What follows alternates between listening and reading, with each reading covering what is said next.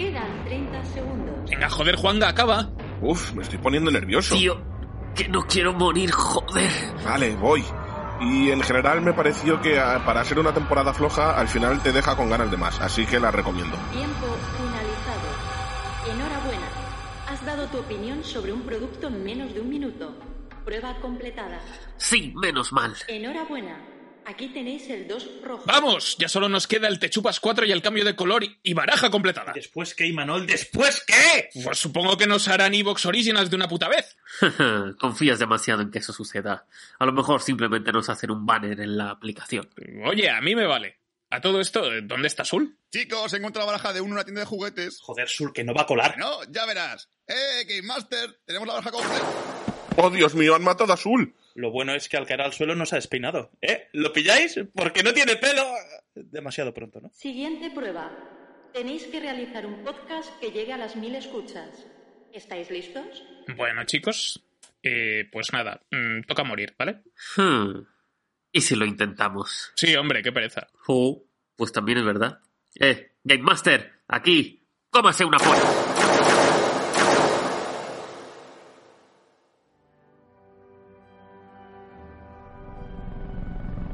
Llegado el momento. La ciudad está bajo asedio. Solo un equipo será capaz de defenderla una vez más. Ellos son... Bat Señales. Eh, espera, espera, espera. ¿Bat Señales? ¿Qué clase de nombre para un equipo es ese? Si se llamaran Batman Incorporated o los Vengadores de los Grandes Lagos todavía. Y encima nunca hablan de Batman. ¿Pero qué coño es esto? Vale, vale, vale, ya lo digo. Bat Señales, el podcast favorito de Batman.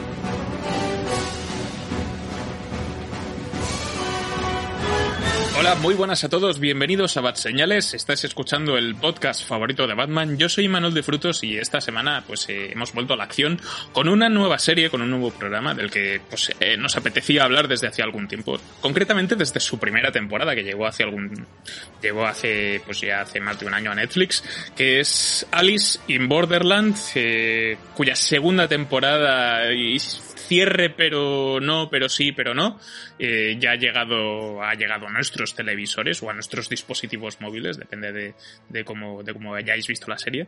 Eh, y en este caso, pues eh, tengo a varios colaboradores que están dispuestos pues a superar esta- estas pruebas conmigo.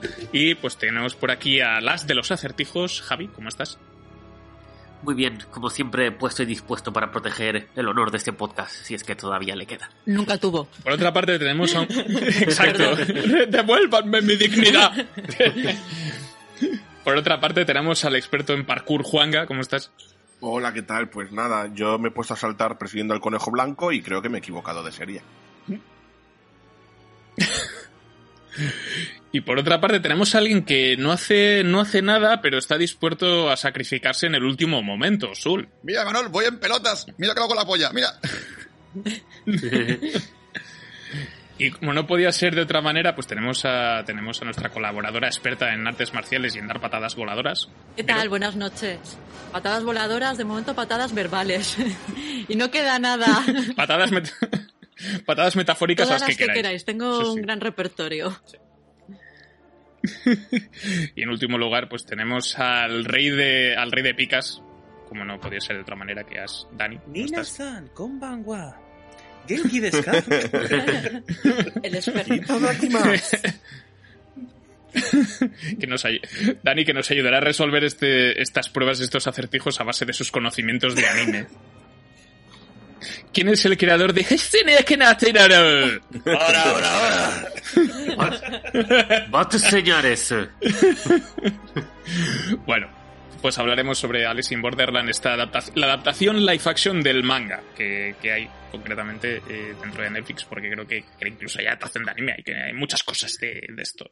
Así que hablaremos de ella pues sin spoilers brevemente, después ya con spoilers de, de las dos temporadas, un poco a ver el recorrido que han hecho los personajes y que ha hecho la historia, si nos ha convencido, si nos ha funcionado o no. Eh, pero antes de nada, pues vamos con nuestra nueva lista de secciones que, a pesar de que Juanga no estuvo la semana pasada, no las voy a volver a explicar Jo. eh, que vaya aprendiendo sobre la marcha, como jugar al Marvel Champions. Así que, Oh, Mal ejemplo. así que antes de nada vamos con nuestra sección habitual, que es El Batarán. Ya sabéis, pues cada uno de nosotros tiene un minuto, tiene 60 segundos para recomendar o desrecomendar una película, serie, videojuego, escape room de Mallorca, lo que surja. Así que, Javi, vas a, vas a empezar tú. Tienes un minuto. ¿Qué empieza ya? Vale, pues hoy vengo a recomendar una película eh, que se llama Antes del Anochecer, una película del 2013 que está protagonizada por Ethan Hawke eh, y dirigida por Richard Linklater, como igual que las otras dos. La, parte final de la trilogía, como digo, y la recomiendo porque eh, esta vez la historia nos sitúa eh, pues eh, han pasado bastantes años desde que se reencontraron nuestros dos protagonistas. Podemos ver que se han casado, han tenido dos hijas en común, más el niño que tiene Hawke con su mujer separada. Y a diferencia de las dos, dos anteriores partes, esta no es tan romántica, en vez de enseñarnos las, las partes más buenas de la relación entre un hombre y una mujer, nos enseña las partes más conflictivas como discusiones, problemas que puede haber en la relación por inquietudes de uno, preocupaciones del otro y cómo se tratan. Si, si te gustan las pelis románticas, seguramente ya la habrás visto, pero si no, la recomiendo bastante. Se puede ver en HBO, si no voy mal. Están las tres, ¿no? Sí. Uh, a ver, antes de... Que no te pare la campana, ¿eh, Javi? Es orientativo. Tú sí, que dale. Sí. Sí, sí, es, es una, es una mera directriz, no te va a caer Prime- un rayo Prime Video, la perdón. cabeza ni nada. Sim- simplemente para que nuestros oyentes sepan dónde Vale. encontrar nuestros productos. Compren mis productos. Antes del anochecer, eh, final de la trilogía por ahora, porque lo estaba comentando fuera de micro y en principio están trabajando en, en una más con Richard Linklater. Continuamos con Eva Trank, así que Juanga, te toca a ti, tienes un minuto. ¿Qué empieza ya? Pues yo os, recomiendo, medio recomiendo una película que podéis ver en cines, que es M3 Gun, no es broma, Megan, eh, que trata de, bueno, dicen que es la película de terror del año 2022, pero ya digo ya que no, que trata de, una niña a la que se le han muerto los padres, se va a vivir con la tía, que la tía es una prodigio de, de las nuevas generaciones de juguetes y realidad virtual y, y bueno, muñecos y todo eso, y crea Megan, que es como una robot súper inteligente a la cual se le acaba yendo la olla y cada persona que le hace daño, el mínimo daño, ya sea psicológico o físico, a la sobrina, pues ella va a ir a saco a matar a la gente. Eh, incluso llega el momento en que no le importa poco la niña y va matando gente porque le da la gana. A mí no me dio miedo, me reí más que me asusté, me asusté dos veces, pero creo que es una película bastante innovadora, eh, así que si buscas asustarte no la veas, vas a salir muy dece- decepcionado. Pero si buscas ver algo nuevo y reírte un buen rato, porque tiene conversaciones muy buenas, es una buena recomendación. Muy bien, pues eh, continuamos con el Batrank, así que Sul, te toca a ti. Tienes un minutillo, ¿qué empieza ya? Pues voy a recomendar una película de animación que si no llega a ser porque la vi ya más tarde, a lo mejor hubiese entrado en el top 10, no en las posiciones muy más importantes, pero a lo mejor hubiese titulado el monstruo marino por esta. Que es la de Gato con Botas, el último deseo. Eh, película que me ha sorprendido bastante, sobre todo primero porque han adoptado un poco los estilos de animación de la película de Spider-Man en un nuevo universo, es decir, hay diferentes estilos de animación conjunto en la película. Pero es que además creo que funciona muy bien. O sea, creo que como el personaje de Gato con Botas en su primera película pues, quedó bastante flojo.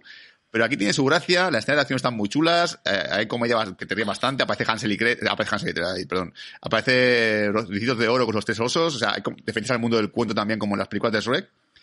Y en general funciona muy bien, es un producto además que, que, tiene su parte dramáticas que también funcionan. Yo creo que es, para mi gusto, de la saga Shrek, si la, la ponemos todas juntas, la tercera después de Shrek 2 y Shrek 1.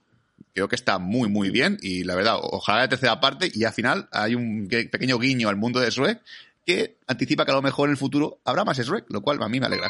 Ojalá. Oh, Dios, no. Muy más bien. no. Sí. Oye, muy bien. Bueno, pues eh, en este caso, El gato con botas, el último deseo, que no tiene nada que ver con el primer libro de Gerald de Rivia y su caballo maravilla. Eh, pero sí, eh, secuela, secuela tardía y, y- y buena, además. Es una cosa muy loca. Así que continuamos con el Muy te toca a ti. Tienes un minuto. ¿Qué empieza ya? Pues yo me temo que esta semana tengo que haceros una desrecomendación. Se trata de una película de cine español. Me diréis, Vero, es que solo se te ocurre a ti. Bueno, resulta que es eh, una película que se titula Los renglones torcidos de Dios. La podéis ver en Netflix, si queréis, que se estrenó en esa plataforma en el mes de diciembre del año pasado. Y está protagonizada por Bárbara Leni y por Eduard Fernández. Para mí es lo mejor de esta película. Está basada, o mejor dicho, es una adaptación de la novela que lleva el mismo título de Torcuato Luca de Tena. Y a ver, el argumento es interesante porque trata de una chica que se llama Alice y que ingresa en un hospital psiquiátrico. Por supuesto, mm, como todos los locos, dice que ya no está loca, que ahí la ha metido eh, su marido, porque estamos hablando de los años 80 y era una época en la que las mujeres no pintaban nada y todo lo, lo dirigía el marido. Pero en realidad está allí para investigar el crimen de un interno unos años atrás en misteriosas circunstancias. La película es demasiado larga y soporífera teniendo en cuenta que es un argumento muy interesante y de verdad mm, se ha encargado la película con semejante metraje. Mm, Ujú. Pues eh, los renglones torcidos de Dios, que es... No estoy loca la película, Exactamente. por lo que, lo que estoy viendo. Pues vaya, la, yo- la tengo apuntada, a ver si, si me la pongo un día de estos Bueno. y, y la, la comentamos. Así que... Así que seguimos con el Batarán. Dani, Vale, te toca. antes de nada, Tienes antes un minuto. decirle a Sí, que lo siento, que lo de Megan, yo le envié una carta a Bandai para la idea de un juguete, pero se la acabé enviando a James Wan sin querer. No sé qué pasó. ¿Te refieres a Fanso? Eh, sí, Hanso, lo que con metralletas. Era falso. sí. Exacto. Muy bien, pues eh, te toca, tienes un minuto que empieza ya. Yo vengo a recomendar y muy fuertemente una serie que, que está en Netflix, se llama Machos Alfa. Eh, decir que lo trae la productora. Esto donde lo tenía que me ha hecho mucha gracia. Contubernio Films, que es una mezcla entre que te van a dar de comer y te van a pasar una sífilis o algo así. ¿Nada? Decir que Mm. me ha hecho gracia. Y la serie es espectacular. ¿De qué trata? Pues son cuatro amigos que están en plena, en plena crisis de la masculinidad. eh, se reúnen para hacer sus cosas, juegan a pádel, son muy hombres, son de la época pues de nuestros padres casi casi, son cuarentones, cincuentones por ahí. Y eh, cada uno se va encontrando pues con que están viviendo, les ha tocado vivir la era de la igualdad, donde se intenta pues igualar de una manera forzada el tema del machismo, feminismo y estas cosas. Eh, entonces cada uno sufre de una manera distinta, pues eh, un trato con mujeres que no acaba siendo del todo agradable para ellos y la verdad es que es descojonante, es una serie súper desternillante, son 10 capítulos que te lo pasas de principio a bien de putísima madre. Muy recomendable. Muy bien, pues eh, Machos Alfa, serie protagonizada por Jordi Wild. Y Ol- Olvidona. ¡Olvidona! No dos, be- dos besos ni nada. Bueno, eh, bueno, en este caso, pues eh, serie española para, para Netflix. A ver, si- ¿la cancelarán? ¿La Ya. renovarán? ¿La renovarán y Han después la confirmado cancelarán? segunda Pues, temporada. Te aviso dentro de Ahora, poco. ahora, Vero. Ahora, te aviso ahora. dentro de poco que la he empezado a ver, ¿eh? Muy bien. Uh, Que nos lo diga Juan. En cuanto me la acabe, si me gusta, ya os digo yo que la, la, la cancelan. Eh, Es verdad, es un buen termómetro, Juanga, para esto. Sí. Juanga, tengo una duda. Si, si, si te gusta la serie pero no la acabas, Sí. entra como una especie de limbo. Exacto. me se vuelve loco. Netflix no sabe qué hacer. Joder, En plan, pero Muy le ha bien, gustado, pues. pero no le ha acabado. ¿Por qué no le ha acabado? Pero si le ha gustado. Si no la ha acabado es que no le ha ¿Por qué le ha gustado. dado doble like? El algoritmo falla. En el Excel aparece el nombre de Juan hay un cero al lado. ¿Por qué pone un cero? ¿Por qué no pone un uno? Muy bien, voy a cerrar el Batarang.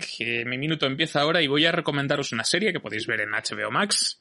Eh, es una serie italiana que se llama Romulus y recientemente se ha estrenado su segunda temporada, ¿no? Eh, que en este caso adapta de una forma bastante libre pues esta leyenda sobre el origen de la fundación de, Roma como ciudad y posteriormente como imperio.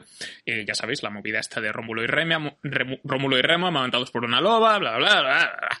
Bueno, en este caso, pues se cogen a dos personajes que se supone que son eh, Yimos, que es eh, Yemos, que es el hijo de el hijo de, una tribu de, una, tribu muy importante, es hijo de reyes, y luego tenemos a Wiros, que es un esclavo que se ha en el bosque, etcétera, ¿no? Y estos por circunstancias del destino pues acaban juntos. Y la segunda temporada es especialmente interesante porque ya empieza la fundación de Roma y el conflicto que tienen con otras tribus y con otros pueblos. Eh, es una serie bastante interesante, además está rodada en latín, los actores hablan en latín y es lo solo hace bastante inmersivo y a nivel de estético, a nivel de fotografía y de secuencias de acción está, está bastante, bastante bien. Yo os la, la, la recomiendo si os interesa el tema. Yo creo que, que os puede molar. Creo que sí que, creo que, sí que la elegido la serie. ¿eh? Yo ¿Eh? te puedo sospechar quién ha elegido la serie, ¿eh? Uh, Puedes sospe pues probablemente aciertes. Sí. Sí, Pero no, no, la, la serie está guapa, la serie está guapa. Apuntada. Así que. Así que eso, continuamos, cerramos el Batarang de esta semana. Si alguno de estos títulos que, hayáis visto vosotros también y queráis compartir vuestra opinión con nosotros, pues aprovechad el cajón de comentarios. Así que eh, vamos con nuestra siguiente sección semanal, que en este caso pues es Alfred te lo cuenta. Chad Stahelski dirigirá la adaptación de Rainbow Six, que estará protagonizada por Michael B. Jordan. The Last of Us se convierte en el segundo mejor estreno de HBO desde 2010, con 4,7 millones de visualizaciones. Wakanda Forever y Ant-Man y la avispa Quantum Manía se estrenarán en China este mes de febrero. James Cameron ha visto RRR dos veces y dice que es la hostia.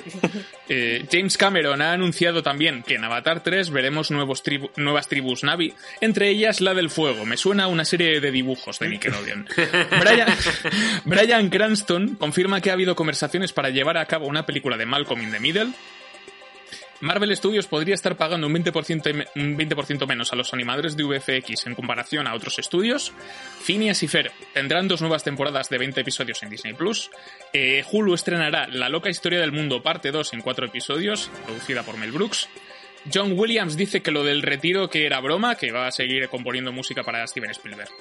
O sea que Qué broma. tenía como 5 o 6 tenía como 5 o 6 más, pero yo creo que con esto ya tiramos. O sea que así que básicamente esto, es- esto ha sido una recopilación de varias de las noticias más importantes de esta semana. No ha entrado la que más me hacía ilusión, que era que denuncian a Michael Bay por haber matado a una paloma en 2018 durante el rodaje de Seis en la Tierra. Eh, Ah, yo quiero hablar de esa, yo quiero hablar de esa. ¿Qué hizo qué? matar, palo- matar palomas, ¿bien o mal? A ver, pero ¿quién paciente con el coche no va sin querer? Bueno, venga, adelante. ¿Qué noticia quieres que comentemos? Cerrando la, el Alfred- la sección de Alfred te lo cuenta de esta semana, vamos con la polemiquita de, de la semana, que en realidad es una chorrada, pero bueno, yo creo que da para hablar de un poquito, que es que eh, Eduardo Casanova, el director Eduardo Casanova, que anteriormente había sido actor en, en la serie de Aida, eh, dice que eh, solamente ha visto una película en 2022 y que además era la mejor película de 2022, que es Mantícora, de Carlos Bermud, y que tampoco ve y que no ve películas mientras está pues trabajando en sus proyectos pues para no contaminarse. Entonces, la polemiquita de la semana es que ha visto una película y casualmente es la mejor y la gente se ha enfadado mucho porque no ve películas y es director de cine. ¿Cómo puede ser director de cine si no ves películas? Eh, sí que... No sé qué queréis comentar. A mí me parece una gilipollez que la gente se enfade por A ver, esto. sí. Eso os digo la verdad. También.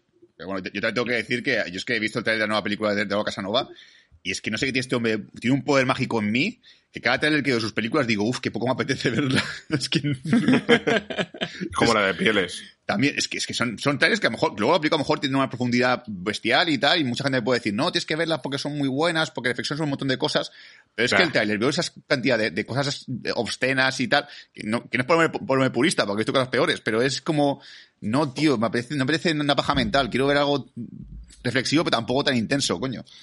Yo creo que este tío eh, va por la vida de provocador y se pasa. ¿Sabes? Es decir, yo creo que va por la vida para crear polémica. Es un, se ha creado un personaje y vive de la polémica. Y punto. O sea, yo, yo creo que es que no da, no da más de sí. Yo lo siento mucho. Yo no es por, por poner a parir el cine patrio, pero mm, a ver, hay cosas muy decentes, cosas muy buenas, cosas excelentes, pero lo que abunda en general son bodrios, al menos la sensación que yo tengo en los últimos años.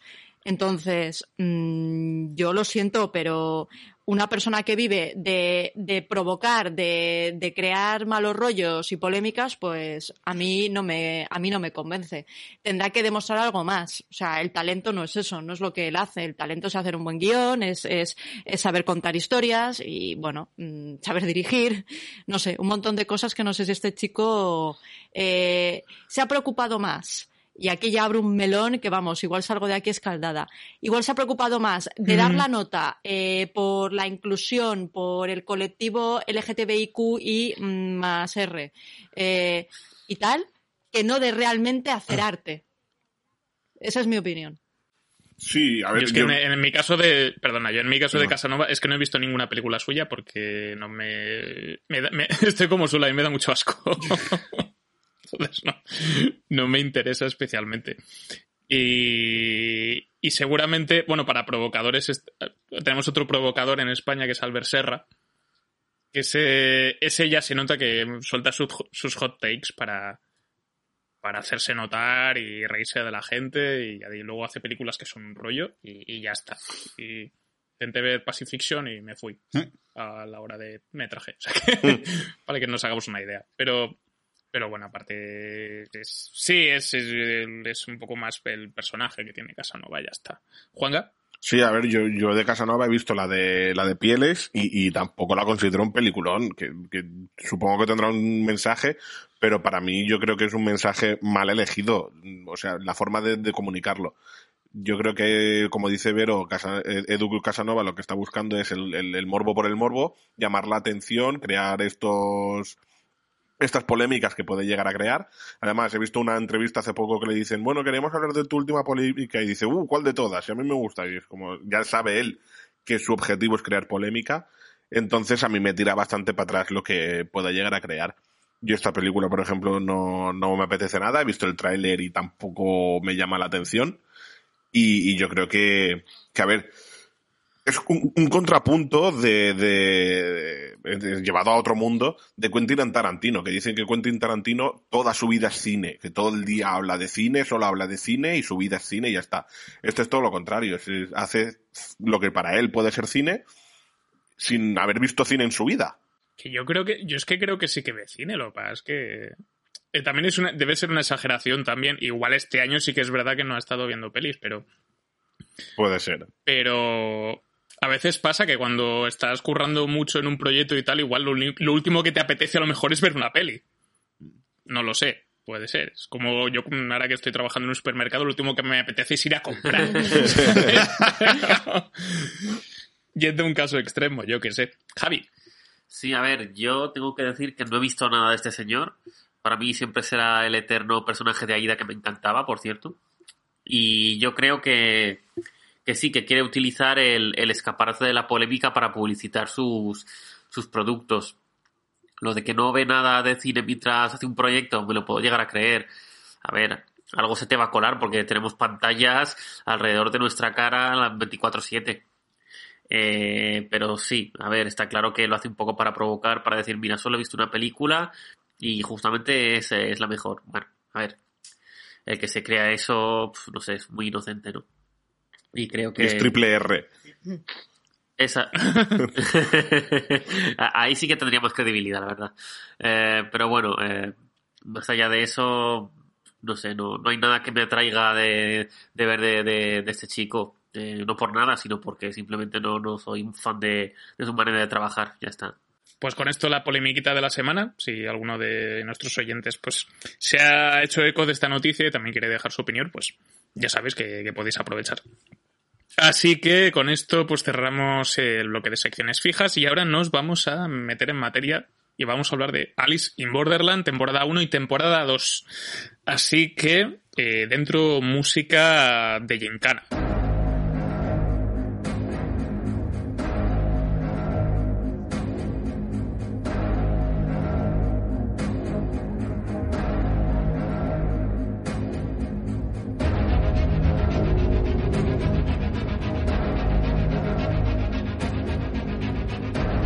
Empezamos nuestro, nuestro programa dedicado a Alice in Borderland, temporada 1 y temporada 2. Eh, hablaremos de ella sin spoilers ahora. Haremos una, una ronda de primeras impresiones donde pues eh, la haremos sobre, no sobre únicamente la primera temporada, sino las dos.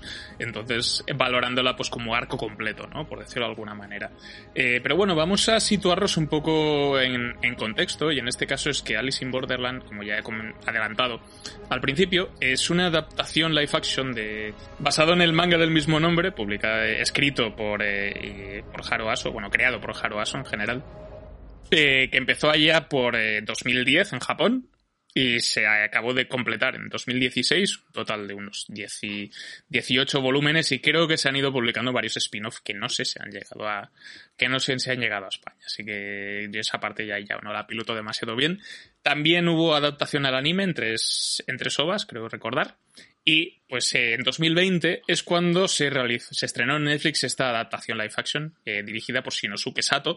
No solamente la primera temporada, sino la segunda también, ¿no? Hemos tenido como una especie de director único para, para esta producción, ¿no? Eh, además, en el reparto tenemos a Kenzo Yamasaki eh, haciendo de Ar Arisu, que es el protagonista. Eh, luego también tenemos a, a Tao Shushiya haciendo de Usagi, eh, Nijiro Murakami haciendo de Chishiya también, Chishiya y, y Shinshiya también, o algo así. No me arrepiento de nada, Eso me ha traído recuerdos de nuestros orígenes. pero bueno. No, cuidado. Sí. Las payas se escuchan, Dani. Pero bueno, esto serían las, las, caras, las caras principales, aunque el reparto es bastante más amplio y si me pongo ahí a, a- a- decir nombres a disto y siniestro, igual vienen los japoneses y, me apuñalan o algo por pronunciarlo mal, así que mejor paro. Pero bueno, en general de qué va Alice in Borderland, pues tenemos a, a un chaval que es eh, Arisu, que es básicamente el, el típico jovenzuelo japonés que os podéis imaginar, que no tiene trabajo, está todo el día jugando videojuegos eh, y está pues pasando el día con sus amigos, hasta que de repente pues hay una especie de fuegos artificiales que hacen que que provocan que el mundo pues cambie de forma repentina y se convierta en una especie de campo de juegos gigantesco donde los, eh, los ciudadanos que quedan pues tienen que, que, que competir en diferentes pruebas algunas más o menos sencillas, eh, con, pues con el objetivo básicamente de no morir.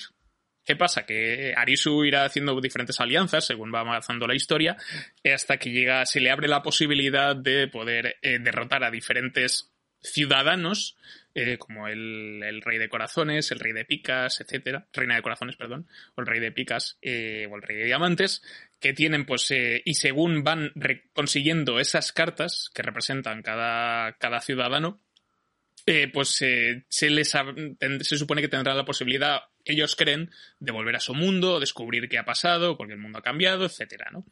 Así que una vez explicado más o menos de qué va esto, no, no es el juego del calamar, Es algo mejor. poco anterior, es anterior al juego del calamar, es diferente al juego del calamar y en algunas cosas es más interesante que el juego del calamar. Así que vamos a hacer una primera ronda y en este caso pues voy a dejar que Javi empiece y me, me cuentes qué, qué tal, qué, qué tal la serie, qué tal te ha parecido. Pues la serie en general me ha gustado mucho. Eh, me resultará muy difícil no dividir entre temporada 1 y temporada 2 porque la 1 la vi en su momento y no me ha dado tiempo a, a revisarla. Solo me he visto la 2 en esta ocasión, pero bueno, recuerdo que la 1 me gustó mucho por un concepto de originalidad, el tema juegos, eh, el tema de poder interactuar un poquito con los juegos y tal. El planteamiento de los personajes es verdad que son un poco planos, ¿no? En cuanto a, a que son arquetipos de, del anime llevados a, la, a un live action, como suele ser habitual en, estas, en este tipo de, adaptaciones del manga. Eh, pero bueno, recuerdo la, la temporada 1 con mucho cariño, con muchas ganas de que saliera la segunda. Esta segunda, es verdad que no me causa, ha empezado muy bien, no me ha causado la misma buena impresión.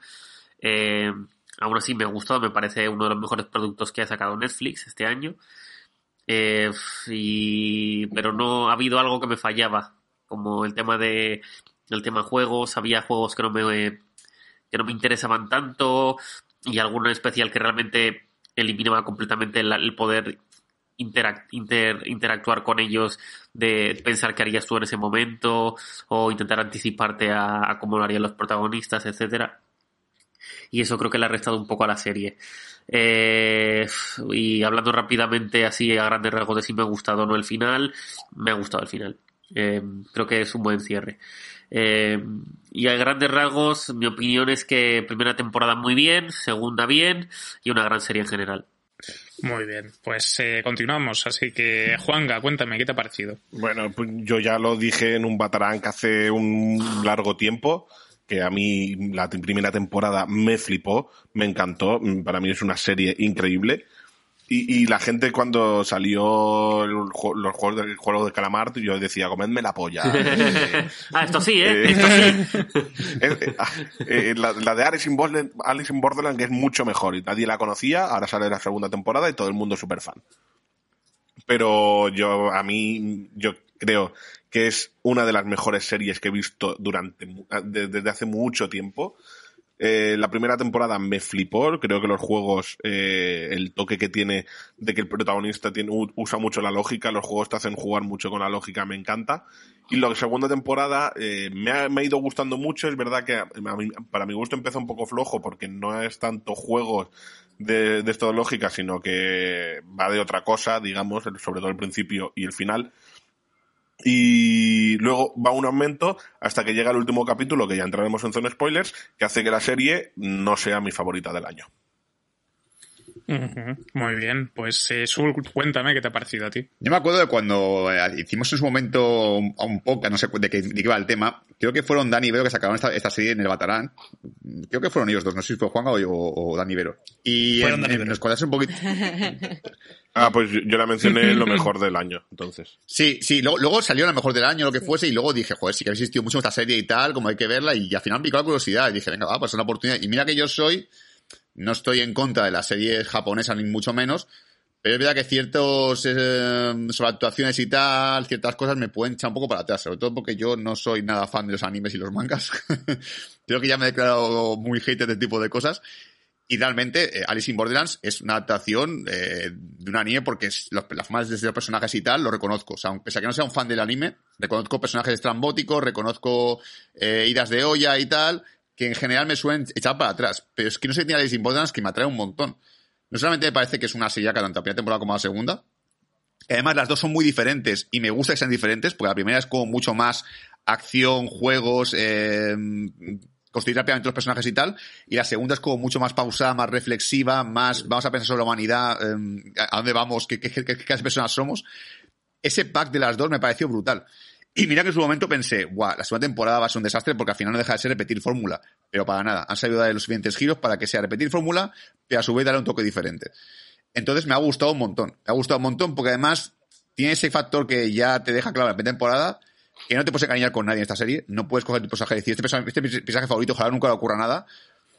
Que también, la serie también tiene sus, sus trombos de, bueno, aquí no muere nadie tampoco, según qué, según qué partes. Pero, pero te consigue tocar la patata. Y yo creo que es una serie que he podido ver y he podido disfrutar como a nivel de acción, de decir, guau, qué, qué pasa de escenas, qué, esta prueba, qué chula que es. Y a su vez emocionarme también de decir, joder, espero que no les pase nada, espero que todo esté bien. Entonces, consigue mantener la tensión. Y creo que el juego Calamar tenía ese factor también muy crítica social y tal. Y este también en parte lo tiene. Pero el ritmo que tiene Alice in Borderlands me parece que es superior al juego Calamar, pero muy por encima. De que al final lo típico, se hizo virar una, una y la otra no, porque yo qué sé, porque la- el, el- el- funciona así el algoritmo. Pero ahora que se ha puesto concurso de moda, que he visto escape rooms de, de- de- del juego de calamar, digo, hostia, un escape room de Alice in Borderlands me gustaría mucho más que un escape room del juego de calamar. Porque me parece que los Pero juegos con son- cubas de ácido. Exacto, exacto, que, que sean como más originales y creo que al final sea mucho más divertida. Así que yo, por, por si alguien está escuchando este podcast por casualidad y, y no ha visto la serie, yo llevo ya esta semana diciendo lo típico de tienes que verla, tienes que verla, tienes que verla, porque como son temporada me parece que está muy bien. Creo que lo típico que puedo recomendarlo y no tener que decir lo típico de no, la primera es buena, la segunda es muy mala. No, aquí creo que el pack funciona las dos bien, así que adelante. Júgatela y ponte a verlas. Muy bien, pues eh, Vero, cuéntame qué tal, qué tal la, la experiencia con la Bueno, serie. yo me sumo al entusiasmo general que se respira.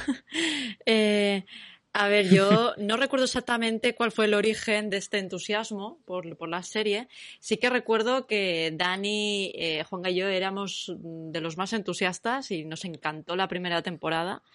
Y creo que con razón, porque es de una originalidad y de y de una imaginación tremendas, ¿no? Y es verdad que mucho antes que el juego del calamar, pues tuvimos, tuvimos esta serie, que es una adaptación, por lo visto hay un anime, yo lo desconocía, eh, yo, yo sabía la existencia de- del manga, de hecho he empezado, he empezado a coleccionarlo, eh, para quien sea mangaka, pues que sepa que son nueve tomos, Eh, con lo cual es una, es una serie que no da, no da pereza coleccionarla, ¿no?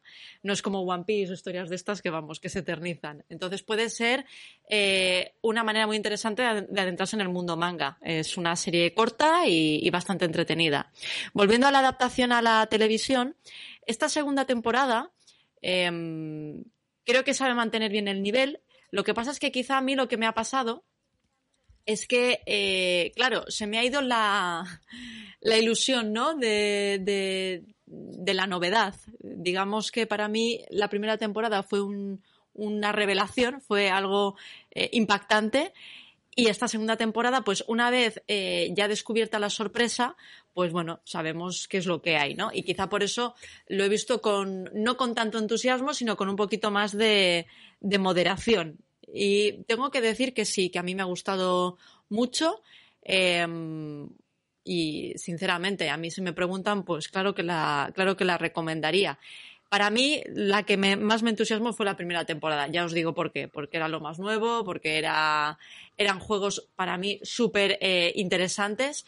Y bueno, eh, para esta segunda temporada yo creo que está bien. Es decir, yo creo que ya para quienes hayan visto la primera, tienen que continuar con, con esta segunda temporada y estoy convencida de que no les va a defraudar. Muy bien, pues eh, Dani Sana. Por favor, ¿cómo se dice? ¿Qué tal? Arizona Borderlines. Borderline. Borderline. Borderline un poco sí que parece. Borderline, sí. la traducción, lo sabéis, ¿no? vale. ¿Qué queréis saber? Lo he pillado tarde. Adelante, Dani. Por favor, aquí llega el experto. No, a ver, yo tengo que reconocer que uh, a mí me, me, pegó fuerte. Hubo una temporada que eh, lo estaba empezando a, a, petar todo lo asiático. Creo que incluso coincidió con el año que ganó Parásitos, el Oscar y tal. Y recuerdo que empezamos a ver en Netflix cositas tipo pues Sweet Home, Alice in Borderlands y tal. Y yo lo, lo vi y dije, hostia, es que buena pinta tiene. Y la verdad es que la primera temporada, como han dicho mis compañeros, eh, es espectacular te metes muy rápidamente en, en la serie. Eh, las pruebas te parecen espectaculares. Además, como todos conocemos ya de sobras, pues este carácter japonés tontito de me quedo parado, no sé cómo reaccionar. Oh, Dios mío, una pistola que mata, ¿qué hago? Pues tiene más encanto. Quítamela, quítamela. pues creo que tiene mucho encanto la serie. Aparte, eh, son capítulos que no son cortos, creo que duran la mayoría entre 40 y una hora, entre 40 minutos y una hora, pero uh -huh te pasan mm. muy bien, pasan muy rápido, eh, da tiempo de sobras para entrar en una en, en, en un desarrollo de, de, los personajes bastante, bastante profundo.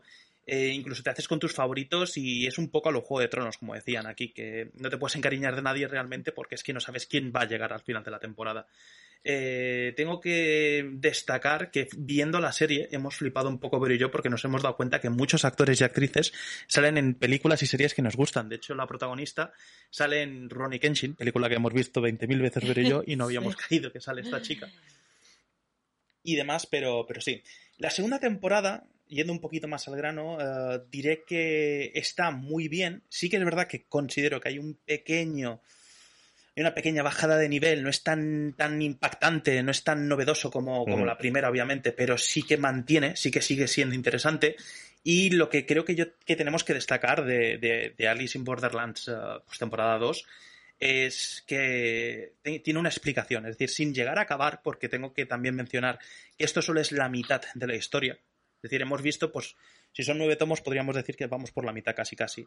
Falta historia lo han dejado perfecto porque parece un cierre, podrían dejarlo así perfectamente y decir esto ha acabado aquí y chapó, pero tiene una continuación que se explica un poquito, ¿no? Con una imagen final que tenemos en, en, el cierre de temporada, pero bueno. También quiero destacar algo que va aparte, pero eso lo quería comentar a, a mi señora. Así como decía que esto es como que son nueve tomos y no es como coleccionar One Piece, decir que One Piece eh, hay un francés que se aburre mucho y ha reunido los primeros 50 tomos, bueno, 21.450 páginas y ha hecho un compendio. Vale 1.900 pavos. Putada. Putada. He visto, he visto Sí, sí, fotos, sí. he visto fotos. No lo puedes leer. De los creadores de me compro muñecos y no los abro porque pierde su valor, llegan eh, me compro cómics que no puedo leer porque los rompo. Así que ya miras para aquí. Reserva una habitación entera para un manga de One Piece. Es que es puto, puto enorme, tío. Es que es, es tan grande como un niño. Y, y nada, quería destacarlo porque para mí era un- uno de los headlines de esta semana, el- el ver- el- el- la envergadura de este tomo, que no puedes hacer nada más que mirarlo por fuera. Y poco más. Nada, decir que la serie es recomendable, ¿eh? de principio a fin, tanto primera como segunda temporada. Y si eres un matado, que conozco alguno que lo es, eh, te, puedes, te puedes palmar las dos temporadas sin querer, sin darte cuenta. Yo por mi parte estoy un poco como estoy un poco en el, en el punto Javi porque yo vi la serie en su momento un poco después de que se estrenase un poco por porque había recibido muy buenos inputs en parte de, de, de Dani Vero también y de otra gente en grupos de, Telegram que sí que son muy asiduos al tema más anime y series y series japonesas que la estaban poniendo muy bien eh, disfruté mucho la primera temporada, eso sí que lo recuerdo. Lo que pasa es que luego ya ha llegado esta, la segunda temporada dos años después y no recordaba dónde me había quedado situado. No sabía un poco por dónde me venía al aire cuando empecé la, la T2, ¿no? Y, pero luego, bueno, me, me, me, he ido, me he ido situando otra vez poco a poco. Y la segunda temporada también la he disfrutado un montón. El final, eso sí, estoy un poco como Juanga, creo que se han flipado. Por duración, eh, y porque el tercer acto parece el retorno del rey. que no se acaba nunca. y yo tenía mucho sueño, ¿eh? yo tenía mucho sueño anoche, o sea, ¿no? era como, bueno, pro, eh, ya lo concretaremos en, en, todo caso cuando lleguemos, ¿no? Pero, pero aún así yo creo que es una serie muy interesante porque a pesar de que tira mucho de arquetipos, eh, luego sabe cómo darles desarrollo según avanzan las dos temporadas, ¿no? Sobre todo Arisu, que es el típico protagonista de este tipo de, de seinens que no hace nada con su vida y es, es muy espabilado para según qué cosas, pero es muy inútil para otras cosas. Eh, y le van dando cierta vuelta a todo ello, ¿no? Y, lo hacen con muchos personajes secundarios que no son gran cosa, pero te ponen un par de flashbacks un poco para marcar sus traumas del pasado y que tú hasta cierto punto, si no conectas con ello, por lo menos que, que empatices o que te hagas una idea de, de por qué hacen ciertas cosas, ¿no? Y eso creo que está bien traído. Luego también hay pruebas que creo que son muy interesantes. Me gustan las que son un poco más físicas, más que nada porque no hay tanto verbalizar cosas. Sí. Hay, hay ciertas pruebas en las que están de, bueno, has hecho no sé qué y vas a hacer tal porque no sé qué y no sé cuánto. Y es como, no se lo cuentes, vas a perder. pero, pero bueno, que son licencias un poco que hacen que sea, pues, eh, o sea, en el manga te lo puedes tragar, en un manga, te lo, en un cómic te lo puedes leer, te lo puedes tragar más o menos, en un live, en una serie o una película es más difícil que, que te, que, que te tragues algo así, ¿no? Pero, pero en sí es bastante interesante y, y creo que está muy bien, eh, creo que también está muy bien planteada, también a nivel audio, a nivel visual. O sea, el diseño de producción de esta serie creo que está a un nivel muy, muy alto, muy pulido y muy limpio. La música también creo que sabe manejar muy bien los picos de tensión. Eh, y hay parkour. Y mucho parkour, uh -huh. y mucha pirueta, y mucha hostia. Yo con eso yo me lo paso de cojones. O sea, por esa parte súper bien. Y, y, y, de, y, creo que también hay un capítulo en concreto de la segunda temporada, que ya lo comentaremos con spoilers, pero que también me ha parecido muy flipante. Y, y en general es eso, estoy muy contento con esta serie. No es tan redonda como me gustaría, por cómo cierra, pero aún así yo creo que es súper recomendable. Eh, si eres como yo que no estás, el anime lo tienes un poco desconectado y tal, las live action te y las adaptaciones de live action te crees que son todas muy cutres, salvo tres o cuatro. Esta es una de las tres o cuatro que está muy bien. Sí, pero o sea muy que... bien. Sí, sí, sí. Así que, así que no sé si queréis añadir algún detalle más. Saltamos directamente con spoilers. Ya hemos hecho las primeras impresiones de. Spoilers. Así que. ¡Spoilers!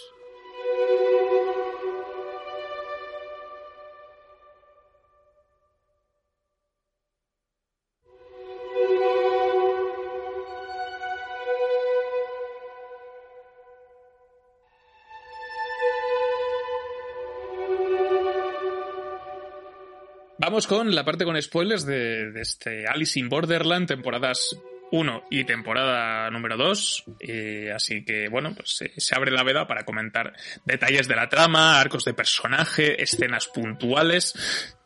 Seguramente no iremos por orden, así que yo ya desisto de hacerlo.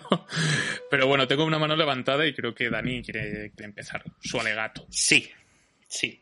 Empezando con spoilers. Vale. ¿A cuántos os tuvieron que explicar que Alice es Aris? Sí, no. A mí, gracias, Dani. Lo digo. No, no, no, no, no, Es que aquí vais a flipar. A mí me lo tuvieron que explicar. Yo no lo sabía. Ah, vale. Yo flipé en colores. Y esa persona que te lo explicó también se lo tuvieron que Se lo explicó el explicar. creador de la serie. Y al, au- y al, al director de la serie se lo tuvieron que explicar. No, yo, yo me di cuenta. ¿Sabes por qué me di cuenta? Porque. Me lo contó Dani. O sea, cu- no, porque me lo acaba de decir Dan. No. Eh, Dani me lo confirmó. porque en el, en los prim- creo que es en el primer capítulo de la primera temporada que sale, sale Arisu jugando a videojuegos. Su, el, el nombre de su personaje se llama Alice. Sí. Ostras, Pues no yo no me me fijé acordaba, tanto. ¿eh? Mira. Alicio. Alicio. Alicio. Pues sí, pues a ver, empezando por ahí. eh, decir que lo que vi- viene siendo Aris en Japón, que es un nini, que no quiere hacer nada, no quiere trabajar y tal, Sí. eh, pues es de lo más superdotado que hay aquí en España. Eso por comparar, ¿eh? Sí, sí. La- la- a ver, hay, hay que decir que hay que decir que para ser un, un parásito social, por Sí. decirlo de alguna manera, es un tío bastante espabilado. sí, ¿eh? tengo que mencionar algo antes de empezar con la trama, que por eso había levantado la mano. Eh, he echado muchísimo de menos, no sabéis ni, no os hacéis una idea, a los dos colegas, tío. Sigo arrastrando los dos colegas de la primera temporada, no sé Mm. por qué, pero. Mm, me cayeron muy bien, sobre todo creo que era eh, Kurube, se llamaba, el, el que se tenía de rubio. Sí. El chota, Sí, el chota me parecía muy, muy, un recurso cómico muy... Chotas. Lo llamo el chota, ¿eh? El Chotas. El chotas. Llámale, llámale Suneo y gigante. Vale, está. venga, me gusta. Pues a, a Suneo, que sería el, el Chotas, lo, lo, lo echaba un poco de menos porque relajaba mucho el ambiente cómico de la serie. Pero es que yo creo que el que merecía sobrevivir realmente era, era, era Kurube. Era, era- yo creo que era una mezcla perfecta Mm. Entre lo que son los dos protas, ¿no? Eh, Aristu y Usagi, porque era atlético como Usagi, pero es que también era listo como, como Arisu. No llegaba al nivel de los dos, pero me, me- no sé, me sabe mal porque aquí lo he echado mucho de menos. Me ha gustado mucho que los tengamos desde el capítulo 1 con, con flashbacks, con remembers de, de Arisu desde el principio. Y me ha gustado mucho también que no se deprima de una manera brutal como hice la primera temporada, que para mí fue de lo más aburrido. Eso- esos capítulos que veíamos a un Arisu Sí. que no sabía qué hacer, no sabía avanzar. Sí. Aquí creo que Mm. lo han sabido compensar muy bien. Creo que desde el capítulo 1 se av- avanza muy bien con la trama. Acabamos con eh, un que va a pasar ahora y de repente vemos pues que han aparecido unos globos en el cielo, unos zeppelins que tienen eh, pues las, las- los picos altos de las cartas, Sota, Sota Caballo y Rey, que vendrían a ser eh, la, la J, el, eh, la Reina y La Rey, JQK y que cada prueba pues ya sabemos lo que son, ¿no? Nos han ido explicando que corazones es traición entre colegas, que picas es disparos, que trébol es inteligencia, es decir, tenemos ahí todas las pruebas. Bueno. Y ver que no se han centrado toda la puñetera temporada en, en que los mismos personajes tienen que conseguir todas las cartas, sino que se han ido, eh, se han esparcido y cada uno va consiguiendo algo, creo que también es perfecto, es ideal. Dejo, cojo saliva y os dejo hablar, porque si no... Juanga, dime. No, yo iba a decir que, que- que es verdad que en la primera temporada nos, nos, nos dicen, nos explican un poco de qué van los palos y todo eso. Pero bueno, a- aquí a mí lo de los palos se los han pasado un poco por el palo. Porque eh, es verdad, la primera prueba es, es verdad que, que utilizan un poquito la lógica, al menos, pero yo creo que lo utilizan no porque la prueba lo exija, sino porque Arisu lo, lo- lo- es así, es, la, es un nini, como ha dicho Dani, es un nini en Japón, pero aquí sería el puto rey. Y, y la usan en esa, pero la prueba de. La primera prueba, que si no voy mal, es el rey de tréboles, que en teoría es eh, de lógica. Aquí es un juego de. De el equipos y de físico. no, El trébol el- es el- eh, las dos, es una mezcla de las dos, es inteligencia y físico.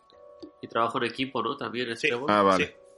Hmm. No, trabajo en equipo en teoría son las picas. Eh, Las picas no es de traición. Las ¿no? picas son traición y disparos, pero también juego en equipo. Acordaos que el del, No. que el del edificio donde se disparaban era- creo que era una pica. Traición son corazones. Claro. Traición es Traición es corazón. Traición son Traición es corazones. corazones. ¿Vale? Las picas son Sí. fuerza, Eso. ejercicios Exacto. de fuerza. ¿Y cuál más me queda, Dani? Que ya mi, mi cerebrito de chorlito. Trébol, trébol ¡Eh, lógica. ¿Eh? Trébol es lógica. Trébol es lógica, exactamente. Y- Diamantes inteligencia. Y diamante, no me acuerdo. Inteligencia, sí. Y el rey de bastos a hostias. Tal cual. Exacto. Pero, Hombre, eso- de bastos, lógicamente. Sí. Yo eso, yo lo que iba a decir, yo, claro, yo recuerdo los, los juegos de la primera, por ejemplo, el del pilla pilla, el de las puertas, que ya el primer, el primer capítulo te enseña el de las puertas y a mí me encantó ese juego, el de la bombilla, que son todos bastante lógicos Sí. de utilizar el cerebro. Aquí de repente los juegos me gustan muchísimo, pero no, no es tanto usar el cerebro, no lo parece al principio. Entonces yo, el- a medida que pasa, porque en el primero sí que lo usan, pero luego en los otros no se usa tanto la lógica. Eh, y hay un poco de, de Deus Ex Machina, sobre todo cuando- en la prueba de corazones de, de Sisilla, que es como, no, sí, sí, sí, yo lo sabía desde el principio por la mirada que has hecho de que has acertado muy rápido estar con alguien. Y es como, vale, vale, vale, a ver, Sisilla vale, es, es la polla, pero tampoco puede ser tan bueno. Entonces, eh, como ha dicho Dani también, eh, me ha fallado un poquito por tema juegos, pero creo que sigue con, consigue un nivel súper alto y, y que es eso, mm, capítulos de hora y veinte, hora y cuarto que se te pasan volando. Pues sí. Sí, sí, tal cual. A ver, tengo muchas manos aquí. Sul. Bueno, a mí, a mí me ha tocado mucho los huevos esta temporada con el tema de los cliffhangers, ¿eh? Porque en la primera temporada no había tantos. Sí. sí, sí, Sí. sí. Y ahí hice, hice, un, hice un juego del calamar que ya lo hacían, lo hacían un par de veces también y dije, así, pues voy a acabar la prueba del siguiente episodio y te vas a joder y voy a parar aquí. Sí. Porque es que, además, ¿Quién es el loco? ¿Quién es el loco? a, ni- a nivel de montaje, se nota que lo han hecho aposta porque hay cosas que se pueden acabar en la prueba y ya está. Es decir, acaba la prueba aquí, acaba el capítulo. Han dicho, no, Sí. no, no, no. La prueba es a la mitad. A partir de ahora vais a cagar. Sí, sí. Toca muchos cojones. Pero bueno, a mí me ha gustado porque realmente creo que sobre todo la gran diferencia con la primera temporada es que la primera temporada no había la figura de un villano. Era más bien, el villano era el juego en sí. El juego y tal, el, el villano era no morir. la, mu- la muerte era el villano. Buen villano, tío. Y aquí de repente han metido la figura de los Game Masters, que me ha parecido como algo que en un principio me ha sacado un poco de lugar, porque ya primero es el tío desnudo, que es como, guau, este pavo, esto, esto es súper anime, tío. Este es el típico pavo que va en pelotas y venía a cuento, y porque, porque este, este, este, eh, eh, este- ahí vas a usar la palabra, joder.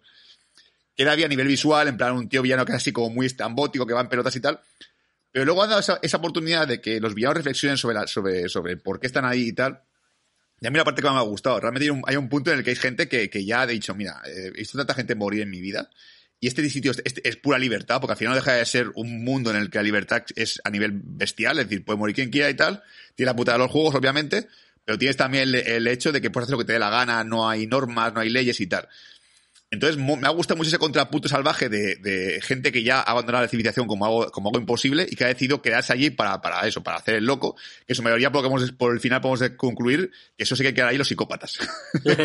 Sí, sí, sí, básicamente. es como, estoy loco, me quedo aquí. Me gusta este sitio, puedo matar lo que me dé la gana. Bueno, no todos, porque yo, a mí me sorprendió. Hay uno que no se queda cuando yo, cuando yo decía, este se va a quedar sí o sí. Ya, el, el quemado. El quemado. El quemado. yo El digo, quemado. este es el más psicópata de todos. el, Este, este es un personaje que a mí personalmente me, me ha gustado también. Porque es que aparte, la verdad, sí, que bueno, no- hay muchos personajes para poder hablar de ellos, hay un montón que podemos mencionar. Pero creo que en general todo está muy bien y hace algo que me parece maravilloso, que por favor, que aprendan en, en el- en otro tipo de series o, o incluso en España. Con un flashback de cinco minutos máximo, ya me ha quedado claro cómo es el personaje, qué actitudes Sí. tiene, qué motivaciones tiene. No ha hecho falta un capítulo entero que me cuente su puta infancia de- desde que nació para entender cómo es el personaje y tal. No, me has dado cinco minutos de cada personaje y he dicho, vale, ya sé, ya sé de qué palo va, sé lo que ha vivido antes, y no hacía falta más. No hace falta enrollarse en cosas del pasado, que es que a veces las series es como el tema de los flashbacks se vuelven locos. Como no, te voy a contar eh, cómo su madre le pegó un guantazo cuando era niño, tío. Vamos a ver. Y voy a, y voy a fragmentarlo en, en trozos de 40 segundos Sí. repartidos en todo el episodio. por favor. Vete a tomar por culo. no, coño. Y además, aquí si os fijáis, creo que en la segunda temporada vuelve a haber un flashback del, del quemado de, de cómo, cómo volvió a, cómo se transformó, o sea, cómo se volvió el psicópata que era, usar el mismo flashback y dicen es que con esta información ya les sobra a los, a los, a los, a los espectadores, que es un, bueno, pues un niño al que le hacían un bullying increíble y has decidido ser un psicópata. Sí, se ha, se ha vuelto el bully él, ya está, básicamente. Sí. De hecho, falta un, un flashback en el que se va a la peluquería, se cambia el peinado, se maquilla, Exacto. se hace el piercing, no. Sí. Sí. Y, y- y a diferencia de 1899, no todos los flashbacks son de he matado barra le he robado la identidad a alguien. Eh, y eso también está bien. Eso es no- no hablemos de los muertos, hermano. Ya. Respeta. Pronto. Pero, pero sí, yo creo que además las pruebas a mí me han gustado en general, es lo, lo dicho, hay pruebas que son mucho más de lógica, pruebas que son mucho más de acción, Pero incluso esta serie, a nivel de presupuesto, me parece brutal. Es decir, a veces se nota un poquito el digital en la ciudad, un poco tipo de las sofás, en plan ahí con el verdoso y tal. Pero creo que a nivel de stunts, de acción y tal, está muy. Está, está puesta. Hay, hay dinero aquí, o sea, hay pasta. O sea, aquí se han, se han gastado dinero en dobles. Yo he visto hostias que he dicho, aquí duele. o sea, será el doble, pero ese, ese coche se lo ha comido entero. A mí no me jodáis. Entonces, me, me ha gustado mucho y creo que realmente. eh, me ha gustado esa- dualidad entre la primera y segunda temporada. Creo que mola un montón que esta ha sido un poquito más efectiva. Aunque luego ya, más adelante hablaré sobre el tema del final, que tengo ahí mis cositas también. Pues a ver, tengo a Dani Vero con la mano levantada o Dani. Vero, Venga, mejor, empieza tú. Nada, simplemente para refrescar o recordar un poquito muchas cosas que habéis comentado ahora estos últimos minutos. El tema de las pruebas quizá es algo que me entusiasmó mucho más la primera temporada que la segunda. Quizá por lo que he dicho antes, ¿no? Que, que una vez agotada la sorpresa, bueno, pues no. La, la cosa tenía que mejorar y, y a mí la verdad es que las pruebas en esta segunda temporada no me han llamado la atención tanto como, como en la primera. Reconozco que ya las primeras de cambio, en la primera temporada, ya esa prueba, que, esa primera prueba que consiste en ir eh, sorteando puertas, ¿no? Eh, pasando diferentes eh, salas, a mí ya me dejó, me dejó en shock. Dije, ostras, ¿esto qué es, no? Eh, otra prueba como la de la del edificio en la que hay dos asesinos que van que van a por el resto de jugadores y que la única manera de superar esa prueba es eh, si no voy mal apretando los botones que activan dos puertas.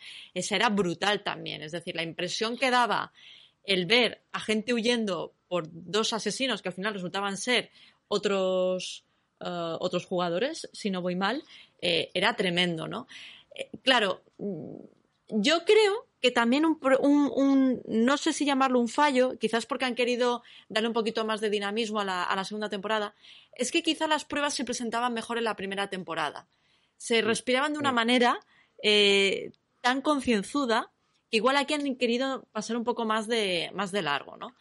Entonces, bueno, a mí por originalidad y por construcción y por, y por, por novedad, pues yo me quedo con las pruebas tal y como estaban planteadas en la, en la primera temporada, ¿no? Em, ¿Más cosas para, para comentar? Pues sí, yo creo que se recurre quizá demasiado al Deus Ex Máquina. Y hay cosas que dices, pues mira, pues o lo tragamos o, tragamos con ello o al final es que no vamos, no vamos a, a comprar la serie, ¿no? No vamos a comprar esta segunda temporada. Y sí, es verdad, yo también he notado que los flashbacks a mí ya llega un punto en que me sobran, ¿no? Yo puedo entender un flashback, un flashback como habéis dicho, un poquito más, más concentrado y, y me parece que se recurre a él de una manera abusiva. No hacía falta, eso sí, hay que tener en cuenta que mm, los episodios a mí se me han pasado volando. Eran largos, yo creo que una serie de... que, que tiene 12 episodios. 10 o Ocho. 12 episodios. Ocho, ocho. Ocho, uy, Ocho. perdón, ¿cómo, cómo me he pasado? Eh, con esa duración no deja de ser una serie eh, tirando a densita. Y sin embargo, se hace súper entretenida y, su- y pasa súper rápido, ¿no? Entonces, bueno, simplemente recalcar esto, que, que hay, hay cosas que no me han terminado de convencer, sobre todo respecto de los juegos. Luego es verdad que el tema de los personajes, a mí hay uno que me cae especialmente bien, cuyo nombre es impronunciable y me vais a permitir que lo rescate. Shuntaro Chishiya, me parece que es. Sí. Para entendernos, el de las mechas. Sí. Eh, El, el, el médico el cada médico palo. que flipas en colores, que al final resulta que es cirujano pediátrico, ¿no? O especializado en pediatría, flipas. Eh, a mí es un personaje que me cae de puta madre. Me cae de puta madre. Ya me Mm, caía bien la sí. primera temporada, esta segunda a mí me, me termina de... A mí me mata, me mata. El carisma que tiene con lo contenido que es, ¿no? Entonces, bueno, hay personajes que, que a mí me han, me han enamorado, sinceramente. Es verdad que Arisu a veces es un poco capullito. Aquí pasaría por catedrático, tranquilamente. Eh, en Japón es un nini, pero bueno, es lo que es lo que es, la diferencia de cultura y de, y de nivel de educación. Pero bueno, eh, en líneas generales yo diría que, que salvo el final, chan, chan, chan, chan, llegaremos a hablar del final, eh, creo que es una serie que ha sabido mantener la emoción y el ritmo y bueno, mm, lo- yo insisto, para mí el gran pero han sido algunos juegos que no me han terminado de convencer tanto como en la primera.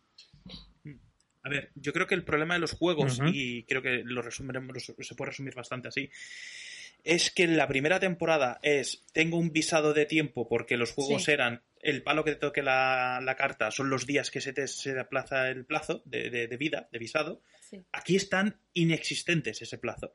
Aquí es un los plazos es quiero que acabe la serie. Es- Sí. tengo, tengo que presentarte muchas cartas, tengo que hacerte muchas cosas, no tengo tiempo para recalcarte que esa tensión que teníamos en todos los capítulos de la primera temporada de tiene que hacer este juego porque si no morirá, tiene que pasárselo tal. Aquí es un, Sí, bueno, sí. veamos cómo se pasa este juego para llegar al siguiente. No tenías esta tensión. En, en la primera sí que estaba presente. Y, y algo que, mira, así como he lanzado una piedra a, la- a las pruebas, voy a romper una lanza también a su favor. Me ha gustado mucho que sea un poco, que, no que sean un poco más variadas, ¿vale? Que no sea el mismo dinamismo que tenía la primera, que la primera, si os acordáis, una prueba aparecía, se encendían las luces y tenías que presentarte para participar. Aquí hay alguna prueba en la que no te tienes ni que presentar. Recordemos el, el, el rey de, de Picas era, ¿no? De El rey de picas, Picas sí. va por donde le da la gana y si te Sí. encuentras por, y si pasas por en medio, enhorabuena, estás participando, puedes morir, una bala para ti.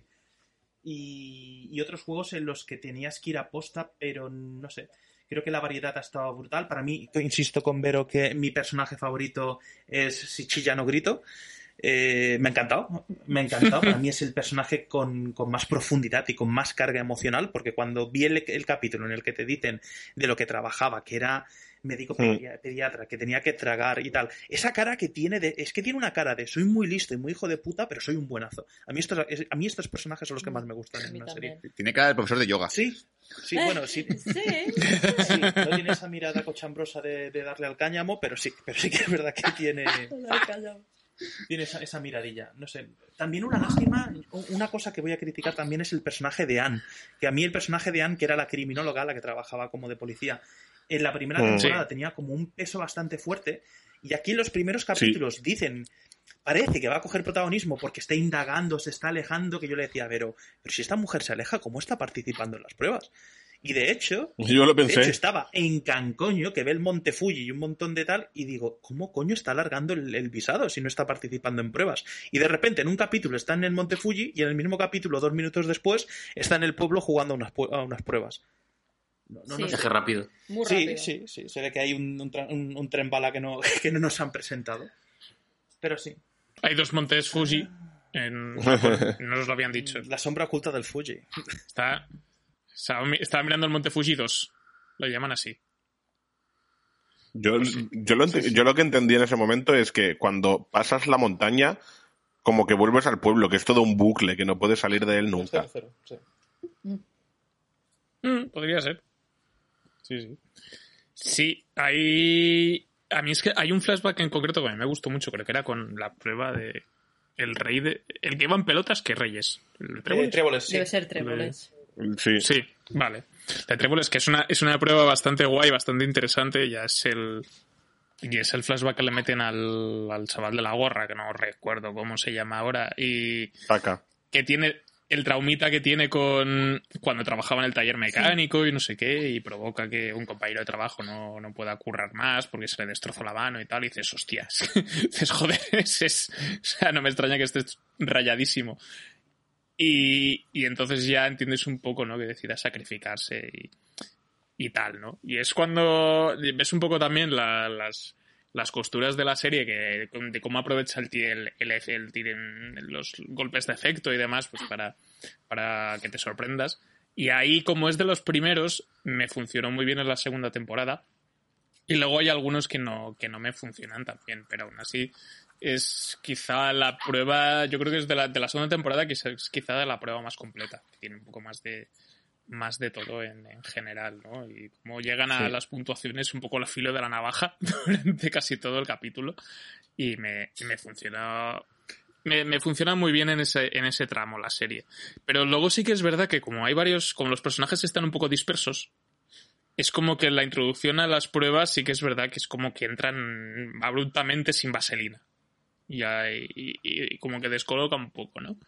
Pero, pero aún así hay otras que por ideas sí que me funcionan muy bien. Y hablando también de, del aspecto visual de la del el aspecto técnico de la serie, la prueba de los numeritos con el abogado aquel.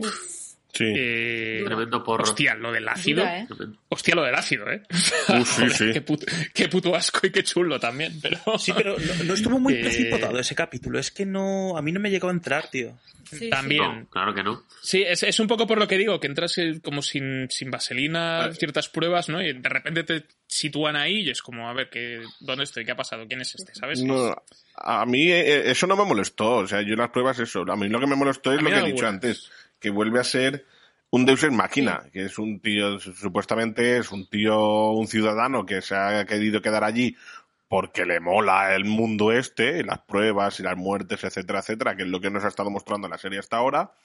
Y después de repente va Chisilla y dice, no, yo voy a elegir el 100. Ahora depende de ti de si quieres matarme o no.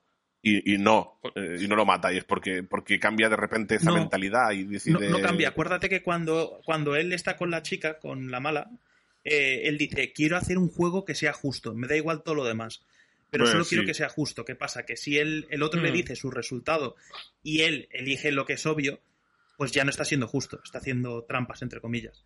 O sea, que juega Ah. contra, es decir, el cabrón de, Chi- de Chisilla juega contra él sabiendo qué es lo que va a hacer. O sea, que yo ahí lo vi muy guay por parte de Chisilla, pero una mierda para una prueba de un ciudadano. Sí. Sí. Sí, un poco sí. Javi. Sí, a ver, yo tengo que decir, estamos en zona spoilers ya, así que Adelante, adelante. Sí, Eh, sí, lo que no me gusta de esta segunda temporada es el formato de... Porque si mal, si mal no recuerdo, en la primera temporada era un capítulo, un juego más o menos, hasta que aparece la Ujú. playa, que ahí es donde empiezan a explotar un poco el lore, que también me va bien. Pero a mí lo que me gusta de esta serie son las pruebas y explotar el lore. A mí los sentimientos de los protagonistas, a dónde quieren ir, cómo se sienten y tal, a mí eso me da absolutamente igual. Yo para eso ya tengo los animes. Entonces, en esa temporada, como han cambiado el formato de a lo mejor un juego te dura un capítulo y medio, luego otro juego te dura eh, 30 minutos, y hay algunos juegos que me han parecido bastante sosos, como por ejemplo el de to- el juego de la reina, de tocarse para, para llevarlos al equipo contrario. Bastante Ah, sí. Ese pobre. juego a mí no, no, no me entró mucho. Y el del juego de los números, tremendo porro. Porque. Eh, ese, ese para, es, es el para mí es el peor, no porque no haya tensión. Que un poco también, ¿no? Porque, a ver, en otros juegos decías, vale, yo en el de. Por ejemplo, en el de distribuir los puntos, vale, yo los hubiera distribuido así, así nos podríamos haber eh, distribuido de esta manera, a Vero le doy tantos, a Dani le doy tantos, a Azul le doy tantos, vamos así, así eh, en el de los números eh, y, y la mayoría de juegos tú te podías imaginar, intentar pensar antes de, de- de que los pro- protagonistas murieran o lo superaran, cómo, cómo lo harías tú. Aquí directamente, eh, que quieren que saquemos una calculadora, papel y lápiz mientras estamos viendo el capítulo, ¿qué pasa? Porque es que si no, tío, aquí eliminan completamente la interacción y, y- el pensamiento del espectador sobre el juego. Es directamente, bueno, pues vamos a ver a ver qué eligen, que nos vaya saliendo ahí la chuletilla de las fórmulas. Ajá, muy bien, muy bien. Esto la, multiplicarlo por 0,8 vale de este resultado, así que gana este, vale, a ver el siguiente, a ver el siguiente turno. Y claro, ah, eso nos lleva a la solución que ha comentado Juanga, que sí, que es lógica, como ha dicho Dani, pero es que el juego en sí a mí me estaba importando poco. Lo, lo más chulo de ese juego, sin duda, es cuando, cuando se vierte el ácido. Eso es lo que yo quería. Es en plan, el- elegid, los números, elegid los números que queráis, pero venga, vamos avanzando. Pues, pues Javi, yo creo que ese capítulo está genial porque es que es la mezcla de las dos. Es decir, ya sabemos de que en esta temporada ya se sabe, el espectador sabe de qué va cada palo, de qué va cada, cada, cada- cada palo, correcto. Eh, sabes que los que se han presentado ahí son listos, porque esas pruebas son de inteligencia. Las, las Sí. picas eran inteligencia. Y ver cómo hay un matemático superdotado, una chica que va de tonta pero está acertándolo, eh, que no solo es matemática, sino que también es emocional y psicología, porque Chisilla no deja de tener las dos cosas. Yo no te voy a decir que es mi prueba favorita, porque para mí mi prueba favorita es la de la cárcel. A mí esa, la disfruté como un enano. Ah, sí, Sí. por supuesto. Pero, Sí. pero, pero creo que. Jota sí, de corazones. sí. Pero a mí esta de, de- del ácido me gustó mucho, porque dices, coño, tú, es que cómo están adivinando qué es lo que tienen que hacer y tal. No sé. Sí que es verdad que el final es decepcionante, pero, pero sí, enti- enti- entiendo tu decepción. Entiendo que tú. No, a ver, no, no digo que el juego sea, sea ilógico y no case bien con la trama, simplemente digo que es el que menos el espectador puede, puede hacer sus cábalas. Y a ver, Sí. quitado de eso, para mí Chisilla, personaje top de la serie sin ninguna duda. A mí Arisu, Sí, sí. quitado de que el chaval es bastante espabiladete y que es el protagonista y que al final todos le hacen la ola para que gane, pues no me, no me ha aportado mucho. Y, y Usui, la novieta suya, pues eh, sin más. Eh, el Karakema me da igual. Eh, a ver, La pelea con el rey de Picas creo que es, bueno, con el, con el militar ese es, eh, hiperchetado. eh, Con el, te- con el con el T-800. T-800, con el. Terminator, Con el T-800. me parece bestial, me parece lo mejor de la serie, sin ninguna duda. O sea, ese capítulo que creo que es el 7, eh, El creo que ahí Sí. han hecho un derroche de stuns, de coreografías, de pasta, de, de todo. Nah, va con O sea, hacks, Javi. Ese, ese va con hacks. de- de- sí, sí, o sea, o sea, además, No, pero es que increíble, o sea, brutal. además ilegalísimos, tío, o sea, era súper ilegal el personaje. Pues reconozco que está muy chulo ese capítulo, pero hay algo que no compro, que por mucho Kevlar que tengas encima, si te atropella un coche, te atropella un coche, tío. Es decir, Ya, la- tío. es decir, Sí. Y además el hijo de la gran puta era Ignis. todo él, ¿eh? Todo en la cara sí, y sí. todo. A flipar. Sí, sí. No dice, no, es que la capa. Que, que tampoco. no, que no, además, tampoco nadie. Que lo puedes deducir tú, pero nadie dice, oh no, su capa era ignífuga. A ver, ¿sabes? la, pe- la pelea es brutal. pero- Luego, el episodio de, de adivinar los palos también me parece de lo más top de la serie. Además, porque estando chisilla, se come, se come la pantalla también. Pero claro, ese era el típico juego que dices, vale, va a ser este, el, va a ser este el rey. Ah, no, no, va a ser este. Ah, no, no, igual es este. Hostia, este se ha muerto, así que no puede ser, pues entonces es este. Y, y me, y me encantaba. Además, la tensión de cuando se metían todos en las celdas y de repente se oían los, los desplomes, pum, pum. Eso era, era súper guay. Y yo me voy a atrever ya con el final. Voy a abrir el, el melón. Espera, espera. Vale, bueno, bueno. Pues nada, sigue, sigue. No, El quieto. siguiente, sigue. Cedo el turno a quien sea. No, yo yo solo quería decir que, que- sí. que coincido mucho con Javi en esto, de que en la primera temporada están jugando mucho con que el espectador intente averiguar la solución de los juegos. Porque en el, en el primero de las puertas te están indicando, te hacen el mapa justo delante de cámara, de pues el edificio tiene tanto según el coche, no sé qué, no sé cuántos, tienes que abrir esta puerta y luego, y tú vas intentando averiguar. El, el de quién es la bruja, también intentas quién ver- averiguar quién es. El de el del lobo no tanto. Pero el de bueno, la, la gran mayoría.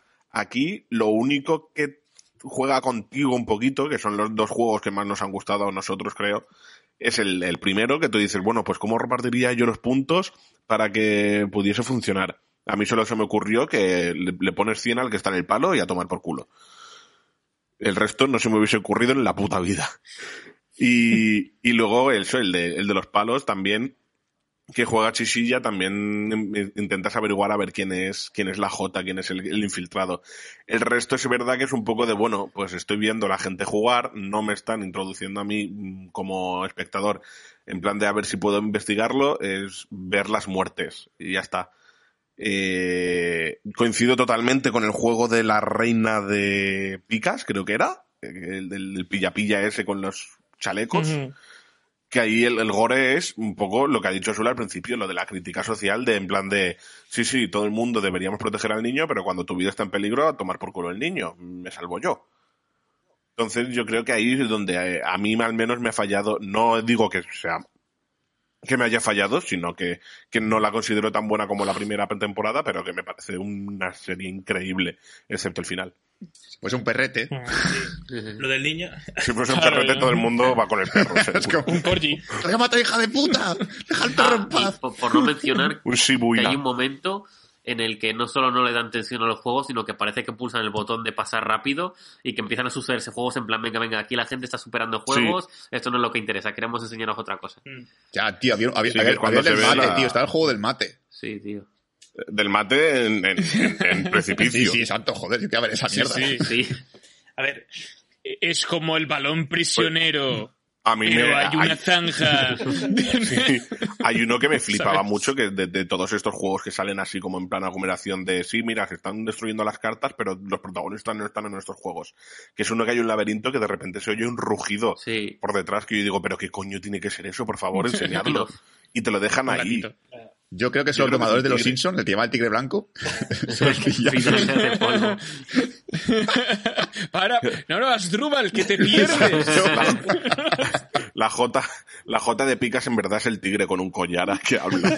Joder, mola que te cagas. Ha faltado un animal villano, ¿eh? Aquí ha faltado que un- que uno fuese un animal. pues sí. Puma ahí. Oye, lo del niño también, ahora que lo habéis dicho, Sí, sí. un capítulo entero me- metiéndonos con el niño, en plan, un capítulo entero hablando del puto niño que vamos a abandonar al final del capítulo y nunca más se supo de él. Sí. Vale, chaval, a jugar al juego, Venga, venga. a tomar por culo el Vale, niño. niño, te hemos salvado. Una cantidad. Tira para adelante, tira para adelante. Un- un- un- dos semanas después murió de hambre. Es un poco el resumen. A, a mí aún así el, el capítulo de pillar me gustó más que nada por a nivel de, a nivel de ritmo, a nivel de montaje y a nivel de, de- de molar. En, ese sentido, ¿no? Me recordó un poco al, al de los dos asesinos de la primera temporada, que también hay mucha pirueta y mucha acrobacia. Pero ese tenía un poco más de. tenía un poco más de chicha en ese sentido.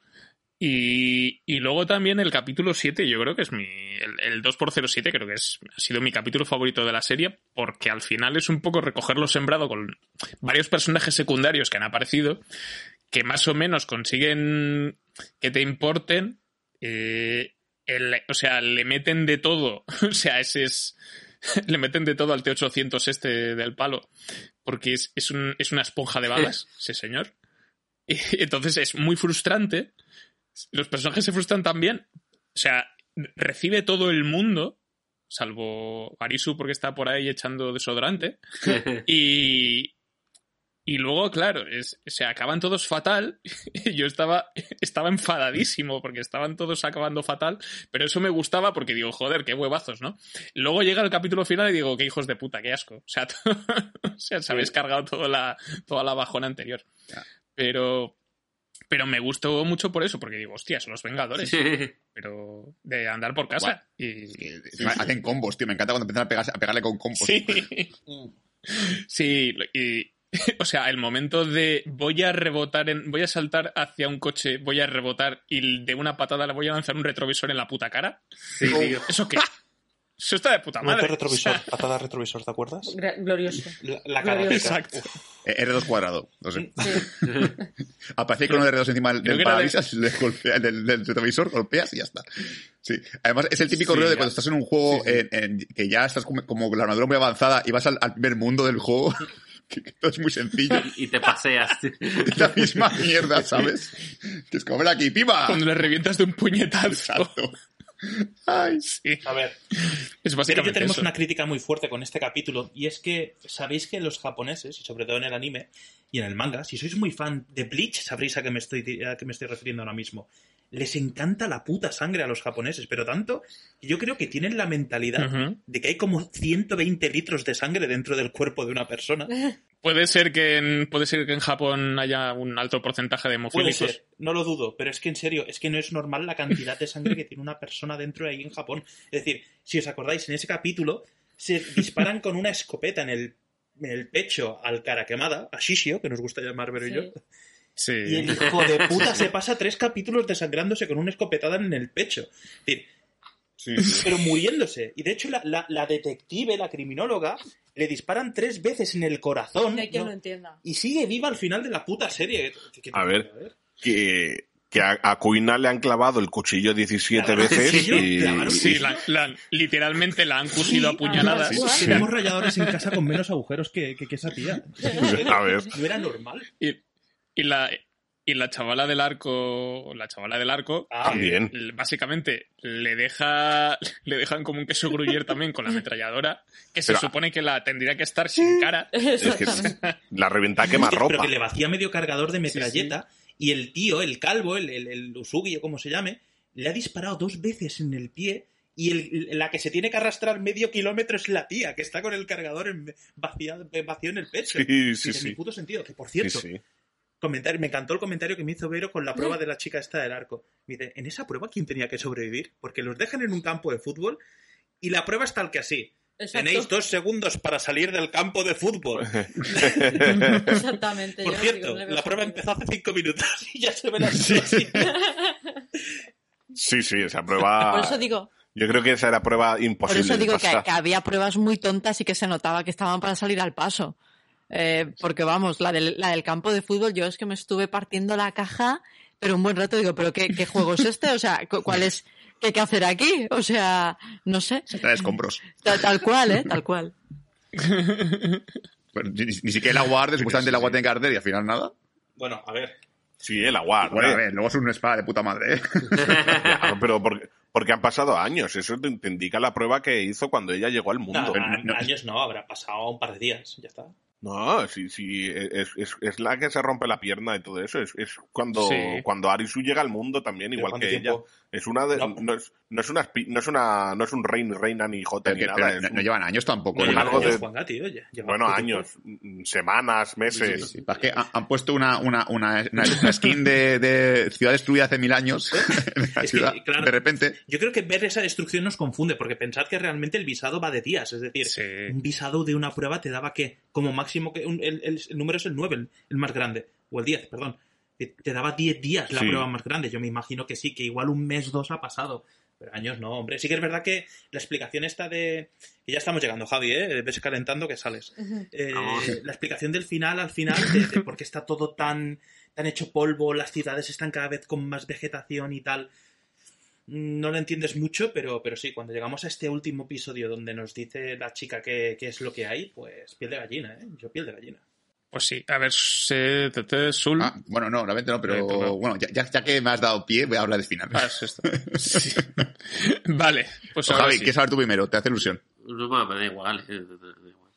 A ver, a mí yo ya, yo cuando empecé a ver la serie y tal, yo ya supuse que la explicación de todo no me, metía- no, no me va a gustar porque o, ya- o era muy fantasiosa o lo típico, te haces una idea la cabeza de lo que puede ser y cuando no lo es te cabreas y tal. Entonces me ha gustado mucho que hayan jugado a la carta, que, que no es la primera vez que lo veo, de hacer varios finales para que tú elijas un poco el que más te guste. Hay un momento, la, la escena del cricket, que empieza a, hacer teorías y tal, todas esas teorías estaban ya en internet. O sea, esas teorías- la gente decía, no, son alienígenas, no, realmente es una élite que los tiene no sé qué. O sea, todo esto eh, es realidad virtual. Todo lo hemos pensado un momento. Un momento dado, cuando hemos intentado buscar explicación a, a la serie, hemos pensado esas explicaciones. Y mola mucho que se rían un poco de ellas. No, no, no, que, que no es nada de esto. que olvídate, que es que no, no lo vamos a explicar. Porque realmente llega un punto en el que yo acabo la serie y me sigue sin quedar claro qué es este mundo. O sea, no, no, quién la ha creado, por qué está ahí, no. Simplemente es, mira, pues eh, como la explicación, yo creo que al final la, la ha dicho, como que lo- da igual lo que expliquemos, no va a gustar porque va a cabrear, porque vas a decir, va a chorrada, sea lo que sea, alienígenas, pues la tontería, una élite mundial, venga, una red virtual, venga, va, esto ya lo he visto. Como no había inspiración por esto, pues digo, mira, se ríen de todas las explicaciones y directamente el final es, eh, las cartas, puedes volver a tu mundo. Y además te deja esa, esa duda al final de si ese mundo al que vuelven es realmente es la realidad o es otra prueba más, que es la prueba del Joker. Está guay que te dejen eso ahí. Es verdad, como dice Manol, que media hora final de cada uno viviendo su puta vida, pues tampoco hacía falta. Y más cuando tampoco se acuerdan entre ellos y tal, que yo esperaba lo típico de reencontrarse, porque además, a mí, ya lo- vosotros me podéis dar la explicación, pero yo tengo, una escena muy confusa entre la escena del bar, que es la primera cuando vuelve de nuevo Arisu al mundo real, y el resto de las escenas, porque parece que cuando vuelve Arisu al, al bar, como que sí se acuerda de todo, de los juegos y tal, y de todo lo que ha pasado. A menos de entender ese diálogo, Sí. como que se acuerda. Siguiente escena, no se acuerda una puta mierda de nadie, no sabe quién es cada persona, de repente es como, ah, la chica esta me suena de algo, no sé de qué será. Es como, bueno, pero ¿se acuerdan o no se acuerdan? No, vale, pues ya está. Sí, sí. Es un poco así, que es como que el- os he echado de menos, no sé qué. parece que sabe que han muerto allí y, y de repente se ha olvidado del juego. Y, y también quería decir que, que Mm. digo, que es verdad, media hora de cómo viven sus vidas después de pasarse las cartas y todo eso cansa, pero no hubiese cansado si no hubiese sido una hora antes de un juego de mierda. O sea, ya a mí verme que eh, Arisu, que lleva una temporada, una temporada y siete capítulos, eh, consiguiendo superar a todos en cuanto a lógica, en cuanto a cerebro, en cuanto a todo. Que de repente te llegue una, que te haga jugar tres rondas del palito de los cojones de Alicia en el País de las Maravillas, que eso fue lo único que me gustó, del el, el- el guiño a Alicia del País de las Maravillas contra la Reina de Corazones eh, y, y te diga dos palabras de, no, si todo esto es cosa de tu imaginación, y Arisu se lo crea, es como, ¿de qué coño vas? O sea, no, no has escuchado a nadie, has sobrepasado a todo el mundo, y esta te dice dos palabras y te lo estás creyendo a la primera, vete a tomar por culo. Hombre, le, le enciende un poco y le busca, ¿eh? Fíjate que al principio le va diciendo, es culpa tuya que murieron tus compañeros, estás viviendo una vida que no te toca, es decir, le incita y, coño, que estamos con spoilers, le droga, eh, fuera coño, ya directamente en el té. Le echa droga en el. En el café, pero solo bebe. Eh, Usagi no bebe. Por eso Usa, Usagi no Sí que está, drogada. Lo que pasa es que no tanto. Además, tiene, tiene algo Ujú. a su favor, que es que se está muriendo de sangre desde hace media hora Exacto. y decide que para convencerlo, Ah. que, que mejor que hacerse otro corte para sangrar. Pues me. Pues me corto más, total. Más no voy a sangrar. Súper estúpido. Sí que reconozco que la última prueba se me atragantó. Se me atragantó mucho porque es que es una chorrada de prueba.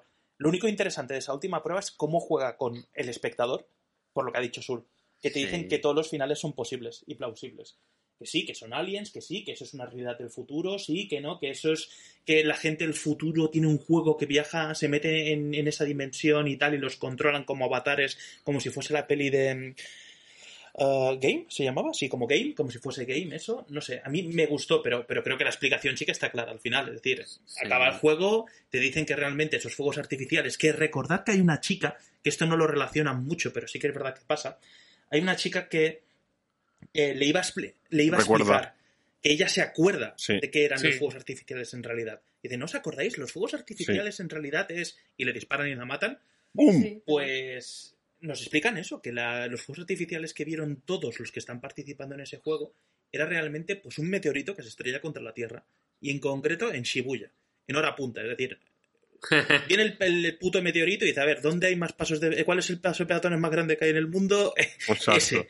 Ahí me paro. Pues sí, te da la explicación de que es un meteorito que se, que se ha estampado contra ahí y los que han decidido vivir después de pasar las pruebas pueden elegir vivir, volver a esa realidad y sobrevivir porque todos habían tenido un paro cardíaco, es algo que tienen todos los que eligen continuar al final.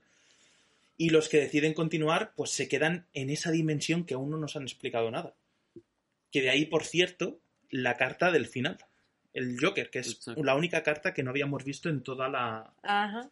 en toda la serie. Que es donde Sí. os he dicho que hay, unas- hay una continuación que nos explicará realmente qué es todo ese mundo. Cómo llegan ahí. Que además, eh, el, el- el rey de picas, cuando se lo cargan, antes de matarlo, él dice, lo siento, era la única forma de salvaros la vida. Entonces te- te hace como pensar de, eh, os dejo aquí porque si volvéis al mundo real vais a morir. Entonces, pero, pero bueno, que la lógica tampoco funciona, que es en plan de, bueno, si vuelvo al mundo real voy a morir y si me quedo aquí me matas tú, hijo puta. O Bueno, sea, A ver. y, y luego lo que yo no sé es eso, de que lo que ha dicho Sul. Eh, no sabemos si es el mundo real y las luces en verdad eran, eran un meteorito o si es todo una cosa de un no, a Joker. ver, en realidad sí, ¿eh? es decir, te dicen al final que el mundo real es el mundo donde, donde estaban al principio. Lo que pasa es que quien se queda ahí es gente que no está conforme con la vida real. Esto también es que es una mentalidad muy japonesa, gente que no está de acuerdo con, con cómo funciona la sociedad, que no vive bien en ese tipo de, de- de normas, de, de- de vivir en sociedad precisamente y tal, pues eh, son los que deciden quedarse. O los psicópatas. Fíjate que eso, vamos, eso es caldo de cultivo para, para un psicópata. Sí. Eso, esto, bueno, esto Ujú. pasa en España, lo haces en. tiras el meteorito Todos quedan. muertos. y, y todos se quedan ahí, no hay ninguno que vuelva. Pero además que coincide que, que todos los que mueren por culpa del meteorito son los que han muerto en el juego. Hombre, claro. Mm. Claro. Piensa que todos los que están, los participantes son Mm. los. Yo creo, mi teoría es que todos aquellos que han sufrido una catástrofe son rescatados. Es que yo aún no me he acabado el manga, ¿eh? Son rescatados por algo, una entidad, un ser divino, un lo que sea, el, jo- el Joker que tenemos que ver, Sí. para que participen en este juego y aquellos que consiguen sobre, eh, pasar las pruebas se les da una segunda oportunidad. Porque realmente, es decir, da por hecho que todos los que han caído con lo del Sí. meteorito están todos muertos, todos. Pero se les da esta oportunidad de que si pasan las pruebas y tal, pueden decidir si seguir viviendo ese mundo que, se- que a algunos les gusta o volver a su mundo, volver a su realidad. Yo es lo que entendí como final. Exacto. Eh, a ver. eh, a mí, yo con el final este empecé cabreado porque me dio la sensación de ser un poco lost. Luego le di un par de vueltas y quedé conforme. Eh, es decir, a mí el tema de que haya caído un meteorito y que el tema del paro cardíaco, que ha sido un minuto, lo que han estado realmente se les paró el corazón durante un minuto y ese minuto supone todo, todo lo que hemos visto en la serie. Entonces, claro, los que han superado los juegos y han rechazado la ciudadanía es el, los que se les ha vuelto el corazón a, bombear sangre y han sobrevivido. Los que han aceptado la ciudadanía, entiendo yo que se quedan en una especie de coma, en el limbo, no están ni vivos ni muertos. Y los que mueren en los juegos, pues mueren. Ya está. Eh, el tema del Joker, pues sí, yo creo que puede ser la entidad esa, el comodín, que, que les da que les da la oportunidad de, de luchar por su vida, ¿no? Eh, porque además el Joker tiene que ver con juegos, los juegos de Alice in Borderland, etcétera. Eh, esas son mis conjeturas. Y me gustó mucho el tema de que eh, la- la- la- el tema filosófico que le quieren dar, en plan, para nosotros ha sido un minuto, para vosotros ha sido meses. Eh, habéis conseguido luchar por vuestra vida, eh, habéis rechazado seguir en ese mundo, habéis conseguido volver a la vida. Y claro, no se conocen entre ellos porque realmente no se conocían antes de que ocurriera la catástrofe, pero como que ha quedado alguna esquirla, como si fuera una esquirla de metralla en alguna parte de su cabeza que, que les, que les une, ¿no? Ya lo vemos ahí en la máquina, en la máquina expendedora. Que, que de alguna manera ellos dos, pues no sé, van a terminar juntos, ¿no? Y bueno, y el Sí. tema del bar, yo creo que el tema del bar era, era, era la puerta de salida, no el limbo. O sea, él ahí todavía no estaba, no estaba en el mundo real, sino que se había encontrado con sus amigos por los remordimientos que tenía y los amigos le dijeron, mira tío, eh, nosotros hemos muerto porque elegimos morir para, para salvarte a ti y tú lo que tienes que hacer para, para honrarnos pues es disfrutar de tu vida, tío. Acuérdate, acuérdate de nosotros y disfrutar máximo y tal. Y entonces es cuando ya, pum, vuelve a la vida. Eso así como lo entendí yo la escena del bar. Por eso, de ahí, de ahí que se explique que en ese momento se acuerda de todo porque aún no ha abandonado Borderland, digamos, que es lo que se llama eh, cuando estás ahí, ese minuto de paro cardíaco se le suele llamar el Borderland. Y, y aún no está en el mundo real, por eso se acuerda de, de los juegos y de los amigos muertos. Y ahí es cuando los amigos le dicen, mira tío, disfruta de la vida, recuérdanos que lo hicimos, nosotros elegimos esto y tú has conseguido vivir, ya está, adiós. Joder, con, con Javi, tío. Habló el último, pero el que más sabía, ¿eh? Bueno, interpretación. Eh, De todos los idiomas decidió hablar en Pero igualmente, chicos, bueno, gente, Sí. eh, es Netflix. Ya sabemos lo que va a pasar. Sí. Sabemos que Sí, en la no. tercera temporada, pues No. seguramente anunciarán en un par de días, dirán, ¿no? Pues lo hemos cancelado ya porque nos ha salido del rabo. Estamos ahí No. con el culo de cocaína, le hemos tirado encima de la mesa y he dicho, pues mira, cancelada. No se sabe, ¿eh? No se sabe. Porque yo dije desde un principio que la primera temporada me flipó y todavía no la han cancelado. Te, sacas no de Netflix funciona han tardado dos años en sacar la dos. Ya. ¿Ha habido, ¿Ha habido algún TikTok de, de, de Alice in Borderlands? ¿A que no? Pues, Pues ya la está, condenada. A, a la basura. Condena. tío. Si, si hubiese bailado la serie y hubiese un baile que pudiese imitar todo el mundo, la serie se renovaría, pero como no había ningún puto baile, pues la, la serie no se renova y punto, ya Tenía está. que haber un, ba- un baile de Sí, alguien en sí. pelotas, como el del primer juego. ¿sí? Claro. El helico- haciendo el, el helicóptero. Exacto. y esto- Que se haga viral en TikTok. Si en el, si en el FNAC veis tazas de Alice in Borderlands, habrá tres temporadas. Si no veis tazas, no, ya olvidaos. A ver, voy a mirar, mirar una. Hay, hay Funko de Arisu, ¿no? Pues ya está. Tiene. Sí. Que ya rematando un, un poco lo del final, a mí lo de que haya varios finales y varias opciones posibles, a mí eso me gusta. Más que nada porque, porque te, te- te coge todos los tópicos. Me gusta que el primero de ellos sea el de básicamente Don't Worry Darling. Spoiler de Don't Worry Darling. Y, y que digan que no, que es broma. Madre mía, Arisu, eres idiota. Entonces, yo creo que, yo creo que Arisu tiene tantas ganas de que se lo cuenten que se las cree Sí. todas. O sea, Sí. ya tiene ganas de, de- de creérselo y de irse a su puta casa ya. Entonces, Yo le, me hubiese- soltando una tras otra. Me hubiese molado que le dijese, no, Arisu, en realidad te, llame, te llamas Antonio Resines. No sé, buenísimo. Me, me falta ese montaje en TikTok, ¿eh? Con, con, con- ¡Lucerano! con Antonio Resines hablando japonés. Es algo que, que necesito ver. Joder, versión de Samurai, ¿cómo mola esa mierda, tío? Bueno, eh, no sé si queréis añadir alguna cosa más de la serie o lo dejamos. No. Por mí no. Yo por Por mí, mí nada. ya. Pues, pues a tomar por Que ya es late. Pues sí, que tengo que ver de las tofas y dura hora y veinte. Así que. bueno, pues con esto cerramos nuestro programa dedicado a Alice in Borderlands. Si habéis, eh, si habéis aguantado hasta aquí, quiere, decir que vosotros también habéis visto la serie. Así que eh, dejadnos en comentarios qué, qué os ha parecido, si os ha gustado también, os ha convencido el final, eh, etcétera, etcétera. Así que nada, pues eh, la programación de, de Bad Señales continúa. Y Sul, que tenemos la semana que La viene. semana que viene, lo, lo prometido es deuda. Ha, ha tardado un poquito este mes, pero ya llega. Que es nuestro top 5 de series desde 2022. Ole. ¿Vale? En el que, por cierto, puede entrar Alice in Borderlands porque se estrenó en diciembre, así que si alguien la quiere meter, la podéis meter, no hay problema. Y básicamente va a ser eh, top 5 mejores series 2022, top 5 peores series 2022, o temporadas, series o temporadas, como se puede decir. Y, por supuesto, eh, top 3 temporadas más esperadas si no están canceladas ya. si se prevé que se vayan a hacer. O si queréis jugar a decir, me gustaría ver la tercera temporada de Sin Borderlands, aunque no sepamos si, si va si va a ocurrir, pues también se puede jugar a eso. No hay problema. ¿Puedo decir la cuarta temporada de Globo? Por ejemplo, si, si quieres jugar a, a- a fantasías, oye, te puedo decir Manhattan temporada 3 si quieres. No pasa nada. También, también. Pues nada, pues eh, la semana que viene eso tendremos el- nuestras series favoritas del año pasado, así que pues otro top, otra, otra, otra lista en forma de programa que, que podréis escuchar. Pero bueno, aparte de eso, recordad que estamos en redes sociales, en Facebook, Twitter, Instagram, y, y luego también pues que tenemos el grupo de Telegram para ir comentando no- nuestras cosillas.